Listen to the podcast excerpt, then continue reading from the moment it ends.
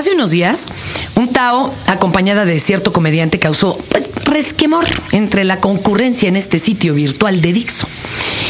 Y esto me impulsó a realizar un Tao que originalmente se iba a llamar de dogmatismo e intolerancia. se oye bien mamón. De eso ya hay mucho. Por eso, mejor hagámoslo de flexibilidad. Estás escuchando el podcast de Fernanda Tapia por Dixo.com. Cuando estás chavo, la verdad no sabes bien lo que quieres, pero por lo menos te queda claro lo que no quieres. Y cuando estás en tu mero berrinche y ya la llevas ganada, de pronto te das cuenta que incluso ese impulso que te nace de las entrañas, sí, hasta ese, ya está legitimado no solo por el sistema, que algo encontrará que venderte, sino legitimado por la naturaleza misma. Revelarse es parte natural de tu crecimiento. Revelarse, a fin de cuentas, vende. Y así se llama el libro de Joseph Heath y Andrew Potter. Los cito nomás para que no piensen que yo esto que hoy les platico me lo saqué así de mangazo para justificar mis chafeadas por la vida. Les voy a leer una partecita, pero neta, consíganlo. Y revelarse vende de Taurus. En el capítulo 1 dice el nacimiento de la contracultura. A primera hora de la mañana del 8 de abril del 94 llegó un electricista para instalar un nuevo sistema de seguridad en un chatel con vistas al lago Washington, al norte de la ciudad estadounidense de Seattle. En el invernadero se encontró con el dueño de la casa, Kurt Cobain, muerto sobre un enorme charco de sangre. Cobain había tomado una sobredosis mortal de heroína, pero para no dejar cabos sueltos, se había volado la parte izquierda de la cabeza con una escopeta Remington de calibre 20 cuando se difundió la noticia de la muerte de Cobain, no extrañó a casi nadie. Al fin y al cabo se trataba del hombre que había sacado la canción Me odio a mí mismo y quiero morirme. Como cantante del grupo Nirvana, probablemente el más importante de la década de los 90, todo lo relacionado con él tenía una inmediata repercusión mediática. Sus anteriores intentos de suicidio se habían hecho públicos. La nota que había junto a su cuerpo no dejaba lugar a dudas. Es mejor quemarse que irse apagando lentamente. Sin embargo, su muerte produjo un pequeño revuelo comercial basado en la teoría de la conspiración. Porque, ¿quién mató a Kurt Cobain? Por un lado, la respuesta es obvia. A Kurt Cobain lo mató Kurt Cobain. Pero el cantante de Nirvana también fue víctima de una idea falsa. La teoría de la contracultura. Aunque se consideraba un músico punk, un rockero dedicado a hacer música alternativa, pues había vendido millones de discos. En gran parte fue él quien propició que la música antes denominada rock duro ahora se rebautizara como grunge, una etiqueta pues bastante más comercial. Pero en vez de sentirse orgulloso, esta popularidad siempre le pareció algo de lo que tenía que avergonzarse. Tenía mala conciencia por haberse vendido a las multinacionales. Cuando el disco estrella de Nirvana, Nevermind, superó en ventas a Michael Jackson, el grupo se puso de acuerdo para intentar disminuir su número de fans. El siguiente álbum, Inútero, contenía música deliberadamente oscura e inaccesible, pero no sirvió de nada. El disco llegó al número uno en las listas estadounidenses. Cobain fue incapaz de conciliar su dedicación a la música alternativa con el éxito popular de Nirvana. Finalmente, el suicidio debió de parecerle la única manera de salir del impas. Prefirió abandonar sin haberse vendido al sistema, antes que perder lo que le quedaba de integridad. Cualquier cosa con tal de defender que la música punk es la libertad. Por desgracia, Cobain no se planteó la posibilidad de que todo su mundo fuese mentira. Es decir, que no exista la música alternativa, ni el circuito convencional, ni la relación entre música y libertad, ni el concepto de venderse a las multinacionales. Lo único que existe son las personas que hacen música y las personas que oyen música. Y cuando la música que se hace es buena, la gente quiere escucharla. Por tanto, ¿de dónde procede el concepto de lo alternativo? ¿De que hay que ser poco popular para ser auténtico? Cobain era un autodidacta que decía haberse educado en la Escuela Música Punk 101. Una gran parte de la filosofía punk consistía en rechazar lo que se habían defendido, por, ejemplo, por los hippies. Frente a grupos como Loving Spoonful, había que oír a Grievous Bodley Herm. Mucho mejores que los Rolling Stones eran Violent Femmes, Circle Jerks o Dead on Arrival.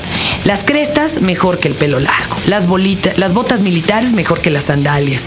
La acción mejor que la santiagraja. Lo punk era lo no hippie. Ahí está. quiero ser lo que sea menos mis papás, ¿no? Y sigue este tío. ¿Cuál era la explicación de esta actitud hacia los hippies? No se trataba de que fuesen demasiado radicales, sino demasiado tibios. Ellos sí se habían vendido. Era como decía Cobain, unos hippiocrates o hipiócratas, ¿no? Para entenderlo bastaba con, ver la película Reencuentro de Lawrence Kasdan. Estaba claro, los hippies se habían hecho yuppies. Yo solo me pondría una camiseta teñida, decía Kurt Cobain, si estuviera hecha con la sangre de Jerry García. Oh. Aquí vemos claramente que Cobain y el movimiento punk rechazaban casi todas las consignas procedentes de la contracultura hippie, pero hubo una que se tragaron con anzuelo y todo. La idea que aguantó contra viento y marea fue la de la contracultura en sí. En otras palabras, pretendían hacer exactamente lo mismo que hicieron los hippies, con la diferencia de que no iban a venderse al sistema. Iban a hacerlo bien. Hay leyendas que no mueren nunca uno ve repetirse el mismo ciclo sin parar, como un disco de hip hop. La contracultura tiene el matiz romántico de la filosofía del gueto y la banda callejera. Los raperos de éxito tienen que mantener su credo callejero, tienen que seguir siendo auténticos. Van armados, procuran acabar en la cárcel, hasta se meten en algún tiroteo con tal de demostrar que no son delincuentes prefabricados. Así que además de los muchos punks y hippies muertos, ahora tenemos también un panteón cada vez mayor de raperos muertos. Se habla de la matanza de Tupac Shakur como si hubiese sido una amenaza para el sistema. Eminente dice que su detención por posesión y ocultación de un arma fue una movida política para impedirle salir a la calle. la historia se repite una y otra vez. Esto no sería tan importante si solo afectase al mundo de la música. Por desgracia, la idea de la contracultura está tan incrustada en nuestro concepto del mundo que influye poderosamente en nuestra vida social y política. Además, se ha convertido en el modelo conceptual de toda la política izquierdista contemporánea. De hecho, ha sustituido casi por completo al socialismo como base del pensamiento político progresista. Pero si aceptamos que la contracultura es un mito, entonces muchísimas personas viven engañadas por el espejismo que produce, cosa que puede provocar consecuencias políticas impredecibles. Y así siguen Joseph Heath, Andrew Potter y Revelarse Vende. Super libro para cuando uno cree que verdaderamente es rebelde, ¿no? ¿A dónde voy con este asunto? Bueno, he conocido muchísimas personas que viven en y de la supuesta contracultura. Es una experiencia casi religiosa, igual de cerrada y dogmática que aquello que critican. Los uniformes, lenguajes y formas son igual de cerrados y censurados. Lo que es peor, muchos que ya no lograron sablearse a sus padres, novias y cuates, viven cobrando lana a sus seguidores o a sus fundaciones extranjeras por lo que hacen. Y así no se manchan las manos trabajando para el sistema. No mames. Una parejita de estos vividorzones entrevistaba al subcomandante para su fanzine. Le enviaban una copia a una organización gringa y con ello recibían una superferia en dólares. Y así les puedo recitar todo tipo de ONGs que con sus actos no solo no desestabilizan al sistema, sino que crean un margen de peloteo y aire respirable, lo que lo legitima aún más. Son tan retorcidos los movimientos de las grandes tenazas de esos que manejan el mundo que aún sin entender cómo, podríamos, se los juro, quedarnos quietos y seguir alimentándolos. Ahora, esto no quiere decir aplaudamos a Bush. No, ni madre. Pero recuerda que hay un gran porcentaje de la población que de veras cree en hacerlo. ¿Y qué? ¿Están mal? Si los juzgamos así, si los descalificamos, nos convertimos en ellos. Los otros y nosotros cabemos en este mundo. Todos. Ay, lo que está cabrón es aceptar que hay otros que piensan diferente a nosotros, ¿no? Porque este güey piensa diferente a mí, claro que está mal.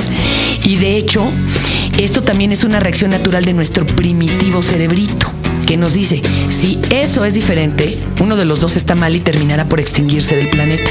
Ya pasó. Mejor que sea él y no yo. Nos inquieta lo diferente. Si te sientes tú superior a los que ven telenovelas o le aplauden a Ramones, bienvenido a la realidad.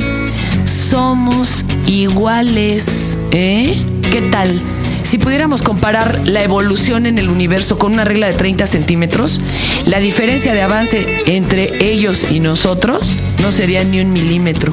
¿Y qué crees? Ni siquiera es una regla lineal, es circular. Entonces, ¿quién está más lejos del principio o más cerca del final? es como para pensarlo. Por ejemplo, yo he trabajado en Televisa, a regañadientes, siguiendo los consejos de un quiromántico. O sea, van a decir, pinche Fernández, estás loca neto. Me dijo el güey que me leyó las cartas. Tienes que hacer eso. Es parte de tu aprendizaje. ¿Y qué crees? Qué bueno que lo hice, porque lo único verdaderamente triste que descubrí ahí no es ni siquiera que te tiraran línea o no, sino lo verdaderamente limitados que están los chicos y chicas que ahí laboran. Es decir, ¿son buenos productores? Vamos, saben maquilar lo que hacen, pero no han asomado la nariz ni un ápice más allá de su muralla del príncipe feliz. O sea, su retroalimentación es lo mismo que ven ahí en Televisa. No son perversos, ni siquiera tienen idea de que se puede hablar de otras cosas o de otra forma. Que los niños del Teletón no tienen por qué estar fondeados con musiquita de violín o de Richard Kleiderman o recibir nuestra lástima. Pero pues ni pedo. Esos son sus símbolos y así los manejan ellos. Y fíjense, todo es ilusorio, ¿eh? Todo es relativo. De veras, yo he trabajado en, para el gobierno, para la iniciativa privada, ah, o sea, para donde le quieran mover. Y todo termina siendo lo mismo. De veras, tú crees que por apoyar al sub o ir a Panteón Rococó o a Coldplay y apoyar a los detenidos de Atenco, por eso eres superior? ¡Qué chido! Vamos, yo haría lo mismo que tú, pero eso no nos hace mejores personas que los que no lo hacen. Sobre todo no si te ufanas tanto en proclamarlo. Hay dos cosas, la moral y la ética. La moral es válida hoy, ahorita y en este lugar, nuestra moral.